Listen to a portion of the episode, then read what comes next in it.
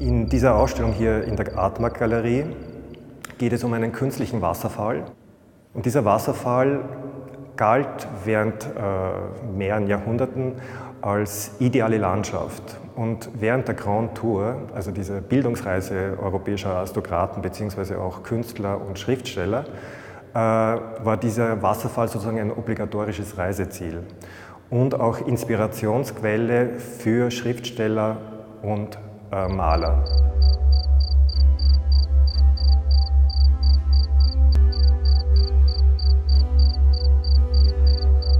Was man halt sieht, sind, äh, ist eine, eine geometrische Abstraktion. Und auf der Rückseite von, dieser, von diesen geometrischen Abstraktionen befinden sich äh, Landschaftsbilder. Und zwar von Johann Christian Reinhardt. Das war ein äh, deutscher Maler, der während des Romantizismus äh, sehr bekannt geworden ist für seine idealen Landschaften. Und durch die Spiegel, die sich im Hintergrund befinden von, äh, mit einer gewissen Distanz, tauchen diese Abstraktionen auf. In den Schläuchen befindet sich eben das Wasser vom, äh, von diesen Cascate delle Marmore in Umbrien.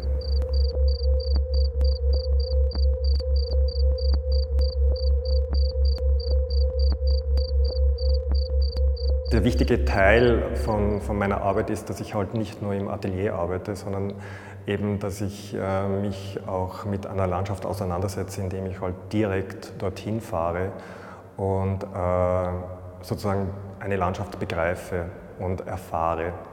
Was aber alle Landschaften gemein haben, ist, dass sie durch das Element Wasser sozusagen verändert worden sind.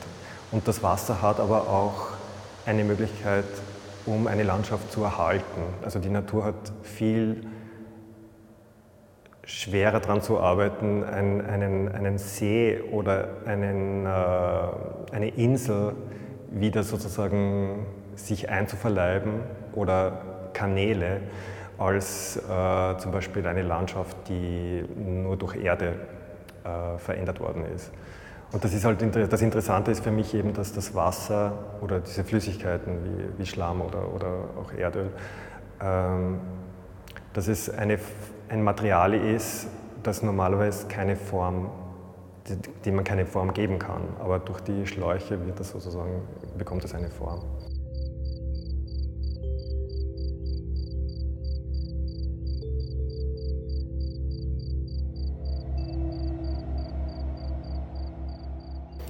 Also mein Landschaftsbegriff ist, äh, hat weniger mit, äh, mit einer Abbildung von einer Landschaft zu tun, sondern es geht eher um die Idee einer Landschaft, äh, den Hintergrund, äh, die Geschichte einer Landschaft, warum sie entstanden ist, eben eine künstliche Landschaft. Äh, und wie, wie man dieses Material von dieser Landschaft in die Arbeit mit einbezieht sodass sie eine Art Reliquie wird von dieser Landschaft.